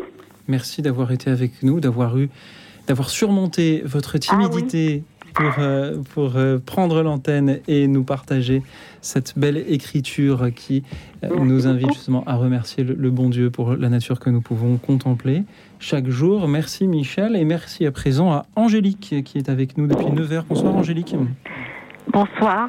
Alors, je suis bourguignonne et je souhaiterais vous lire un retour de promenade euh, de Marie-Noël, un poétesse d'Auxerre, bourguignonne. Et euh, ce texte qu'elle a noté dans son journal euh, date d'octobre 1937. Voilà. Merci Angélique. Allez-y. Le soir venait, les champs étaient pleins entre leurs haies de douceur et d'abandon. Ils avaient bien travaillé. Les vendanges étaient faites, les pommes de terre rentrées, les noix abattues. Et maintenant, l'herbe et les branches se reposaient. Ni le vent, ni les oiseaux ne bougeaient dans les arbres. Et peu à peu, tous les villages se retiraient dans le brouillard pour dormir. Seul, dans le silence de la route, la voiture du boulanger qui rentrait au bourg semblait courir une grande et mystérieuse aventure. Et je revenais lentement, moi aussi, là où le feu et la lumière commençaient à m'attendre pour la veiller. Voilà. Merci Angélique. Merci de nous avoir partagé ce retour de promenade Mm. De Marie-Noël. Tout à l'heure, nous avions le- début d'une promenade. Là, nous en, avions avons le, retour euh, à mesure que nous nous approchons de, minuit. Euh, Marie Lucignol, Sébastien Duchange, que vous inspirent ces lectures que, que nous avons et en particulier peut-être le fait de, choisir Marie-Noël. Oui, justement, moi-même, j'aime beaucoup ce- ce- cette poétesse et j'étais curieuse de savoir si on en lirait un petit peu ce soir. Donc, je vous remercie beaucoup. Euh, habituellement, moi, je, sais que j'en lis, j'en lis toujours un. et j'ai pas trouvé, vous voyez. euh, et je vous remercie beaucoup de ce partage, du coup. Bah écoutez, euh, oui, enfin, ce sont des mots très simples. C'est ça, oui, c'est très simple, très sobre, mais ça parle. Voilà, elle arrive euh, euh, au bout de son, euh, voilà, de sa plume ou de son, euh, de son stylo, euh, voilà, à euh, peindre un, un paysage et, euh, et à évoquer des atmosphères, euh, euh, des émotions. Voilà, pleine de sa, euh, de sa, de ses paysages, euh, voilà, qu'elle aimait et où elle a voulu rester, euh, euh, écrire toute sa vie. Je vous remercie beaucoup pour votre pour votre émission Merci, et les Michel. voilà les belles relations que vous permettez entre les personnes. Merci Michel, c'est toujours une joie de d'entendre les auditeurs s'emparer de l'antenne pour nous offrir tout, toutes ces belles choses qu'ils ont à partager, tous ces témoignages qu'ils ont à, à faire et toutes ces lectures qu'ils peuvent également nous offrir. Et c'est d'ailleurs au tour de Annick d'être avec nous depuis 7. Bonsoir Annick. Non, c'est pas Annick, c'est Anita. Oh pardon, Anita. Je vous demande pardon. Voilà. Mais c'est pas grave. Anita. Anita, merci d'être avec nous. Allez-y, que Alors moi, je, suis une, rimba- une rimbaldienne à fond, hein, parce que je suis du 22 octobre 1954 et lui, il était du 20 octobre 1854 et je suis des Ardennes. Hein. J'habite 7, mais je suis ardennaise. Bon, enfin bref. Donc euh, je vais vous lire un, un poème euh, libre que parmi les poèmes que j'ai écrits, hein, si ça vous... Voilà, il est court. Hein, il est C'est très très court. bien, Anita. Voilà. Allez-y. Donc, euh, fille d'automne. Donc, elle va, elle vient, sans trop savoir pourquoi, fille d'automne. Depuis qu'on l'a posée là sur le monde qui n'est pas le sien, elle traîne sa mélancolie, se convoque sur le pourquoi la vie et toujours s'étonne. De l'éclosion des fleurs, la mort des arbres, leur renaissance, d'elle, rien. Ne lui survivra qu'une vague pensée d'une fille d'automne qui allait et venait, cherchant ce quelque chose qui ensoleille la vie et parfois l'assombrit, abuse de la raison, l'amour. On le cherche, on le pleure, on, on le, on le, ah, attendez, on le cherche, on le pleure. Oh, j'ai perdu le fil. Oh là là, j'ai perdu le fil. Prenez On- vo- on le- vo- votre temps. On le cherche, on le pleure. Oh, oh là là. Et, et- oh, excusez-moi, non, non, mais là je suis complètement euh, perturbée là. hein. Anita, on le cherche, on le pleure, on le. Oh non, non, non, je sais plus. Je l'ai pas sous les yeux en plus. Et en plus, c'est un de mes poèmes, vous voyez. je m'excuse. Hein. Oh là là. Ou alors, je vais essayer de vous lire un, un- un poème court de Verlaine. Eh ben, si vous voulez, Anita. Alors, euh, il pleure dans mon cœur comme il pleut sur la ville. Quelle est cette langueur qui pénètre mon cœur? Ô doux chant de la vie, de la pluie, euh, ô doux chant de la pluie, qui tombe sur les toits, par terre et sur les toits. Oh, euh, oh non, je m'excuse, non, j'y arrive pas. hein. J'ai du mal. Je suis à l'antenne et ça va pas. hein. Excusez-moi, hein. franchement, je vais pas y Anita, arriver. vous savez, vous, vous me rappelez euh, ces arbres qui poussent sur, sur les falaises du sud où vous êtes. Vous avez un, un, un pin qui, qui germe au bord d'une falaise et il, il essaye de, de, de- de pousser droit, mais la configuration du terrain ne le permet pas. Alors il change de direction. et il, a, et il a poussé depuis quelques années et là on le voit qu'il change de direction pour, euh, pour en prendre une autre. C'est la nature que l'on contemple aussi dans, Ouais, dans ses oui. imperfections. Si vous voulez, je peux vous lire Paul Verlaine. Il pleure Ah oui, dans mon cœur oui. comme il pleut sur la ville. Quelle est cette langueur qui pénètre mon cœur? Ô bruit doux de la pluie par terre et sur les toits, pour un cœur qui s'ennuie, ô le chant de la pluie. Il pleure sans raison dans ce cœur qui s'écœure. Quoi? Nulle trahison? Ce deuil est sans raison. C'est bien la pire peine de ne savoir pourquoi, sans amour et sans haine, mon cœur a tant de peine. C'était Paul Verlaine. Il pleure dans mon cœur. Merci beaucoup. Non, ben, je Anita. m'excuse vraiment. Mais, hein. mais- pas mais évident. au hein. contraire, Anita, vous êtes spontanée, vous êtes naturelle, vous vous appelez, c'est tout ce qu'on aime, c'est merveilleux. Ouais. Euh, continuez, En Anita. tout cas, je continue à, vous écouter, à écouter l'émission RCF, c'est vraiment bien. hein. Voilà. Ben, je vous souhaite une bonne continuation et puis voilà, à bientôt. Merci hein. Anita, certainement. Voilà. Anita, merci infiniment euh, d'avoir été avec nous. Et tenez, puisque j'ai la parole, si vous le voulez bien, Marie, Sébastien, c'est moi qui vais vous lire quelque chose. Avec Alors, plaisir. Pierre Imbert, que Axel citait tout à l'heure, et qui euh, vient régulièrement aussi écouter euh, nos auditeurs, me taquinerait puisque je vais de nouveau vous lire Antoine de Saint-Exupéry. Mais on ne se refait pas et il nous parle si bien de la nature, surtout d'une nature sauvage qui nous paraît lointaine pour euh, nous qui sommes en France. Voici ce qu'il écrit peu avant de prendre son vol. Il est maintenant 11 heures du soir. Lucas revient du poste radio et m'annonce pour minuit l'avion de Dakar. Tout va bien à bord. Dans mon avion, à minuit 10, on aura transbordé le courrier et je décollerai pour le nord. Devant une glace ébréchée, je me rase attentivement. De temps à autre, la serviette éponge autour du cou, je vais jusqu'à la porte et regarde le sable nu. Il fait beau, mais le vent tombe. Je reviens au miroir, je songe. Un vent établi pour des mois, s'il tombe, dérange parfois tout le ciel. Et maintenant, je me harnache, mes lampes de secours nouées à ma ceinture, mon altimètre, mes crayons. Je vais jusqu'à Néry qui sera cette nuit mon radio de bord. Il se rase aussi. Je lui dis Ça va? Pour le moment, ça va. Cette opération préliminaire est la moins difficile du vol. Mais j'entends un grésillement une libellule bute contre ma lampe. Sans que je sache pourquoi, elle me pince le cœur. Je sors encore et je regarde. Tout est pur. Une falaise qui borde le terrain tranche sur le ciel comme s'il faisait jour. Sur le désert règne un grand silence de maisons en ordre.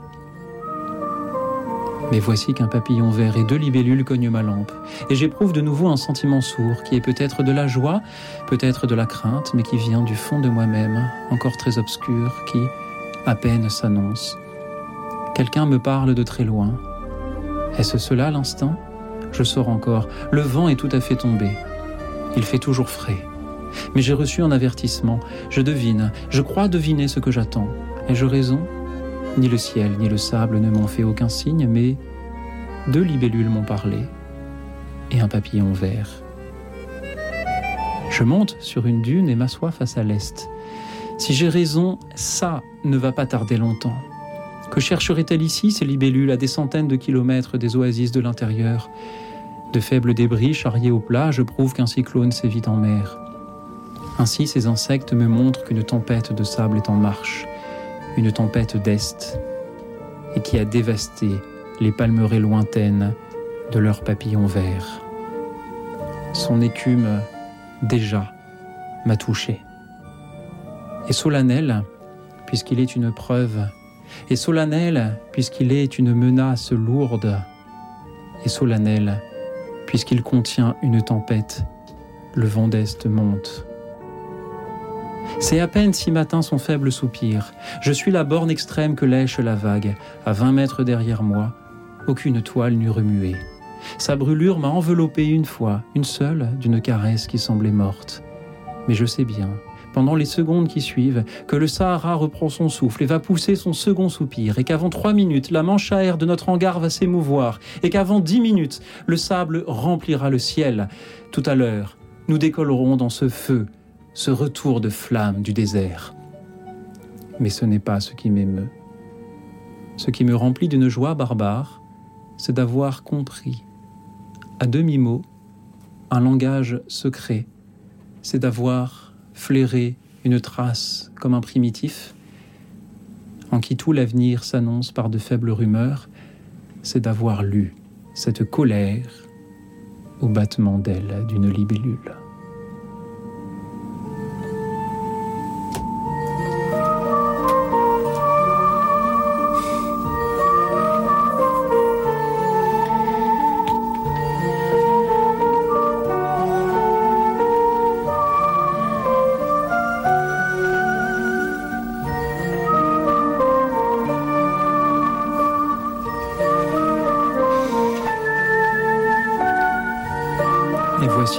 Antoine de Saint-Exupéry contemplait la nature, au battement d'ailes d'une libellule, peu avant de prendre le manche, il pouvait voir venir la tempête du désert. Merci à lui de nous avoir donné la nature à contempler. Merci à présent à Hélène qui nous appelle depuis Clermont-Ferrand. Bonsoir Hélène. Oui, bonsoir. Alors moi j'ai envie de vous lire euh, le grand Rilke euh, qui a eu le, culot et le, talent extrême d'écrire en langue française. Alors finalement je vais peut-être choisir un texte sur la rose si vous êtes d'accord. Euh, je suis tout à fait d'accord Hélène. Alors il a écrit sur la rose en 24 stances, je, je propose d'en lire 3 ou 4. J'ai une telle conscience de ton être, rose complète, que mon consentement te confond avec mon cœur en fait. Je te respire, comme si tu étais rose toute la vie, et je me sens l'ami parfait d'une telle amie. Contre qui, Rose, avez-vous adopté ces épines? Votre joie trop fine vous a-t-elle forcé de devenir cette chose armée? Mais de qui vous protège cette arme exagérée? Combien d'ennemis vous ai-je enlevé qui ne la craignaient point? Au contraire, d'été en automne, vous blessez les soins qu'on vous donne. Merci, Hélène peut-être. Euh, si vous voulez poursuivre, allez-y. Je peux poursuivre. Dis-moi, Rose, d'où vient quand toi-même enclose, ta lente essence impose à cet espace en prose tous ces transports aériens? Combien de fois cet air prétend que les choses le trouent, ou avec une moue, il se montre amer, tandis qu'autour de ta chair, Rose, il fait la roue? Et pour finir, Rose, eût-il fallu te laisser dehors, chère exquise Que fait une rose là où le sort sur nous s'épuise? Point de retour. Te voici qui partage avec nous éperdu cette vie, cette vie qui n'est pas de ton âge. Voilà, je trouve ça magnifique. Merci Hélène. Rose, eût-il fallu te laisser dehors, chère exquise? Vous, Hélène, il n'eût pas fallu vous laisser en dehors de, notre studio. Merci d'être venue oh. nous lire euh, Rilke, Les Roses. Que fait une rose là où le sort sur nous s'épuise? C'est vrai que l'observation de la nature parfois nous interroge. Comment peut-elle oser être si belle alors que nous-mêmes nous avons tant de, de guerres, de révolutions, de, de, pandémies, de, de souffrances? Euh, Merci beaucoup, Hélène, d'avoir choisi euh, les roses de Rainer Maria Rilke. Voilà, j'avoue, j'hésitais aussi avec un texte biblique parce que ça m'a évoqué euh, quand même ce texte très célèbre avec Élie et, le, sur la présence de Dieu, dans, qui est dans le livre de roi, des rois, là, le, un roi 19. Voilà, je, bon, je, pense qu'il n'y a plus le temps, donc. Merci. En effet, le, le, le, temps passe, chère, chère, Hélène, mais, mais peut-être que pour comme on n'a pas encore eu la Bible ce soir, si vous l'avez sous les yeux et aimeriez le lire, eh bien alors allez-y. Je l'ai trouvé. Allez-y, Hélène. Bon, alors, euh, donc c'est Élie qui, s'est fait nourrir par l'ange. Euh, il est désespéré. Là, il entra dans la grotte et il y resta pour la nuit.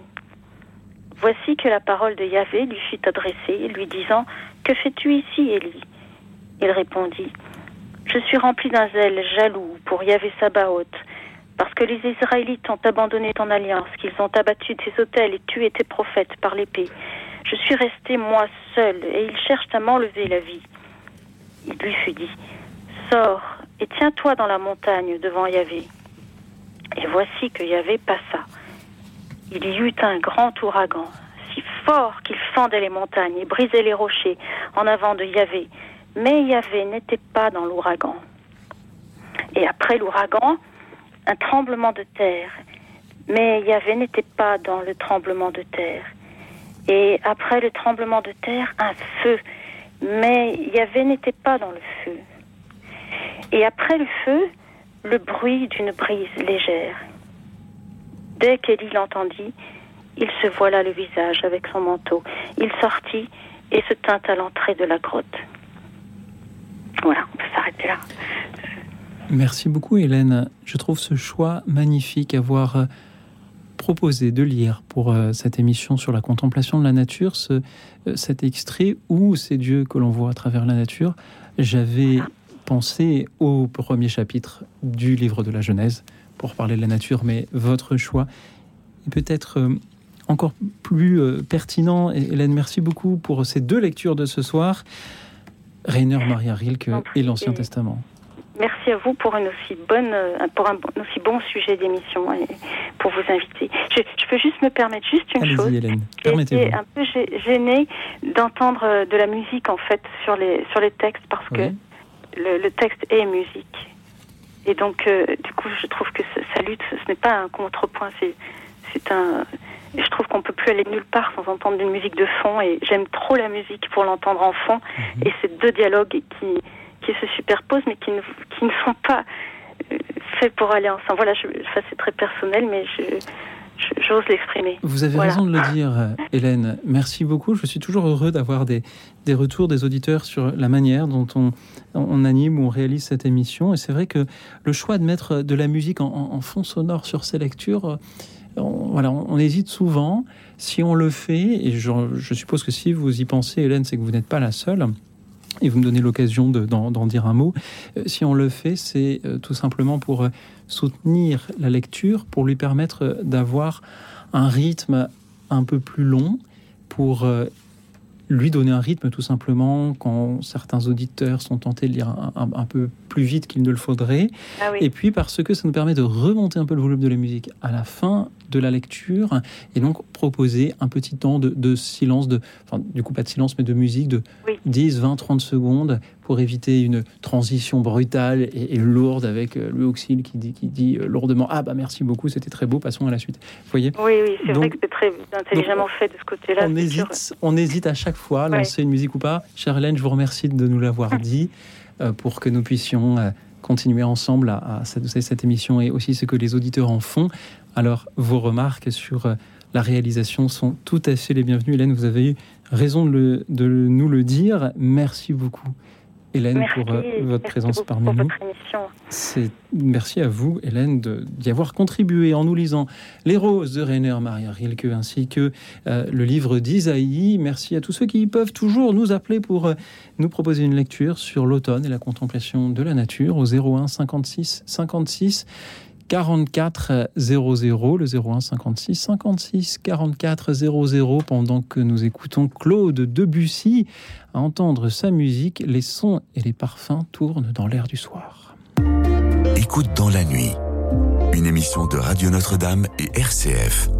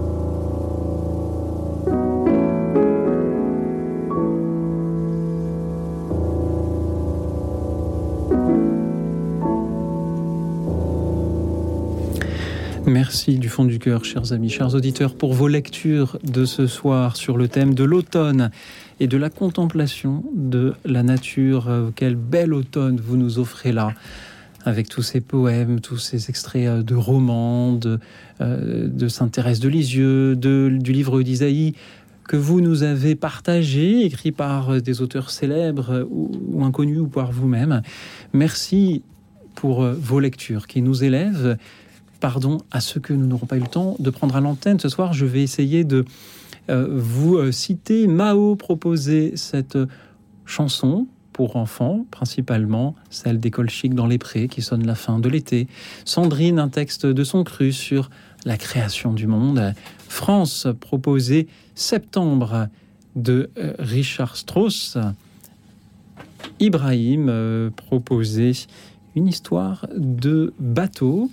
Claude, euh, qui est le grand-père de Lila et qui nous a appelé en début d'émission, euh, avait aussi un, texte à, nous proposer. Solange, l'automne malade de Guillaume Apollinaire. Euh, Florence également, vous nous proposez une lecture sur la contemplation par Marguerite Marie. Mathieu, un texte écrit par lui-même, Multipliez-vous, une, sorte de suite du, livre de, la Genèse, sans doute. Je salue également Marise avec sa chanson des escargots qui vont à un enterrement. Ah par, euh, par, Jacques Prévert. Ah, peut-être qu'il arrive. J'ai devant eh bien, les voilà, J'aime ces connexions euh, avec les auditeurs. Euh, et puis, que j'ai mise en musique en plus. Excellent. Je salue également Catherine de Toulouse. Elle voulait dire que la nature se contemple, se regarde, s'admire. Il faut la protéger pour pouvoir respirer. Et elle pensait à ces belles chansons, Respire de Mickey 3D ou les chansons sur la nature de Francis Cabrel. On peut lire les paroles d'une chanson dans cette émission. C'est tout à fait possible et nous l'avons déjà eu. Et enfin, je salue Johanna qui nous écoute de Grenoble. Elle proposait la forêt de Châteaubriand, chère Johanna. Que ne... Pourquoi nous, nous appelez-vous si tard, Johanna? Merci pour votre amitié. Ici, on annonçait le thème de la prochaine premier vendredi du mois de novembre, puisque nous avons encore eu beaucoup d'appels ce soir. Nous n'allons pas perdre les bonnes habitudes. Nous serons le vendredi 4 novembre et comme nous nous enfoncerons de plus en plus dans les frimas de l'automne et que pour cela, il faut du courage. Je vous propose, chers auditeurs, comme thème le courage et l'aventure. Ce qui vous laisse un mois pour trouver des textes sur le courage, des textes sur l'aventure, sur la force, sur l'audace poésie, roman, théâtre, Bible ou toute autre chose. Vous avez un mois pour en trouver et pour nous le lire le vendredi 4 novembre. Merci par avance. Et en attendant, merci à nos invités de ce soir, Marie Lucignol et Sébastien Duchange, comédien tous deux. Avez-vous passé une bonne soirée? Oui, très bonne soirée. Vraiment une belle soirée de partage et de communion. Oui, beaucoup. Sébastien, c'est la première fois que vous veniez? C'est la première fois que je viens. Je découvre l'émission. Euh, je trouve ça euh, tout simplement génial, quoi. Génial. J'ai envie de d'entendre une émission comme ça tous les jours à la radio, à la télé. Euh, je trouve que ça fait voyager. Euh, on est bien, quoi. Sébastien, où est-ce qu'on peut vous retrouver bientôt sur scène? Euh, Au Théâtre de Paris au Théâtre de Paris. Ouais, sur le Livre de la Jungle, tous les week-ends à 11h et pendant les vacances scolaires, tous les jours. Et Marie Et moi, donc avec le, le, seul en scène, Juliette Drouet, Victor Hugo, Mon fol amour. Pour l'instant, c'est en province, en Charente-Maritime et en Vendée, donc le 21 octobre à Mouchamp, mmh. euh, la salle des nymphéages, à Nymphéage, je crois. Mmh. Et vous pouvez toujours retrouver toutes les informations sur la page Facebook ou sur le site albofled.fr. Et ça tombe bien, puisque comme on l'a entendu ce soir, nous avons des auditeurs euh, en Charente-Maritime et en Vendée qui vont donc pouvoir se précipiter, vous écouter, et nous allons avoir quelques minutes d'antenne encore. Il faut que nous la rendions dans cinq minutes exactement, ce qui nous laisse le temps de lire chacun encore un dernier texte pour se faire plaisir. Euh, Marie, qu'aimeriez-vous nous lire? Eh bien, moi, je vais euh, lire un texte qu'une auditrice avait proposé, justement. Celle texte. des escargots Oui, exactement. se rendant à un enterrement. Oui. Sébastien, pour vous, qu'est-ce que ce sera? Ce sera un texte de Carl Sagan que vous connaissez bien, je Euh, crois. oui, puisqu'il m'est arrivé de le lire. euh, en effet, un texte sur euh, la présentation de cette photo de famille, cette photo du système solaire prise par la sonde Voyager, où on voit un petit point bleu qui est la planète Terre. Eh bien, quant à moi, je n'ai pas encore choisi. Cela dépendra du temps que vous me laissez, chers amis. Et, euh, je propose que nous vous écoutions. Marie. À l'enterrement d'une feuille morte, deux escargots s'en vont. Ils ont la coquille noire, du crêpe autour des cornes. Ils s'en vont dans le soir, un très beau soir d'automne. Hélas, quand ils arrivent, c'est déjà le printemps. Les feuilles qui étaient mortes sont toutes ressuscitées, et les deux escargots sont très désappointés. Mais voilà le soleil, le soleil qui leur dit Prenez, prenez la peine, la peine de vous asseoir. Prenez un verre de bière, si le cœur vous en dit. Prenez, si ça vous plaît, l'autocar pour Paris. Il partira ce soir. Vous verrez du pays, mais ne prenez pas le deuil. C'est moi qui vous le dis. Ça noircit le blanc de l'œil et puis ça enlaidit. Les histoires de cercueil, c'est triste et pas joli. Reprenez vos couleurs, les couleurs de la vie. Alors, toutes les bêtes, les arbres et les plantes se mettent à chanter, à chanter à tue-tête la chanson vivante, la chanson de l'été, et tout le monde de boire, tout le monde de trinquer. C'est un très joli soir, un joli soir d'été, et les deux escargots s'en retournent chez eux. Ils s'en vont très émus, ils s'en vont très heureux. Comme ils ont beaucoup bu, ils titubent un petit peu, mais là-haut, dans le ciel, la lune veille sur eux. De ce point de vue lointain, la Terre peut ne pas sembler d'un intérêt particulier. Mais pour nous, c'est différent. Regardez encore ce point. C'est ici. C'est notre foyer. C'est nous. Sur lui, tout ce que vous aimez, tout ce que vous connaissez, tous ceux dont vous avez entendu parler, tous les êtres humains qui aient jamais vécu ont vécu leur vie toute la somme de nos joies et de nos souffrances, des milliers de religions aux convictions assurées, d'idéologies et de doctrines économiques, tous les chasseurs et cueilleurs, tous les héros et tous les lâches, tous les créateurs et destructeurs de civilisations, tous les rois et tous les paysans, tous les jeunes couples amoureux, tous les pères et mères, tous les enfants pleins d'espoir, les inventeurs et les explorateurs, tous les professeurs de morale, tous les politiciens corrompus, toutes les superstars, tous les guides suprêmes, tous les saints et pécheurs de l'histoire de notre espèce ont vécu ici, sur un grain de poussière suspendu dans un rayon de soleil. La Terre est une toute petite scène dans une vaste arène cosmique. Songez au fleuve de sang déversé par tous ces généraux et ces empereurs, afin que, nimbés de triomphe et de gloire, ils puissent devenir les maîtres temporaires d'une fraction d'un point. Songez aux cruautés sans fin perpétuées par les habitants d'un recoin de ce pixel sur les habitants à peine distinguables d'un autre recoin. Comme ils peinent à s'entendre, comme ils sont prompts à s'entretuer, comme leurs haines sont ferventes. Nos postures, l'importance que nous nous imaginons avoir, l'illusion que nous avons quelques positions privilégiées dans l'univers sont mises en question par ce point de lumière pâle. Notre planète est une infime tache solitaire enveloppée par la grande nuit cosmique. Dans notre obscurité, dans toute cette immensité, il n'y a aucun signe qu'une aide viendra d'ailleurs nous sauver de nous-mêmes. La Terre est jusqu'à présent le seul monde connu à abriter la vie. Il n'y a nulle part ailleurs au monde. Au moins, dans un futur proche, vers où notre espèce pourrait migrer. Visiter, oui, s'installer, pas encore. Que vous le vouliez ou non, pour le moment, c'est sur Terre que nous prenons position.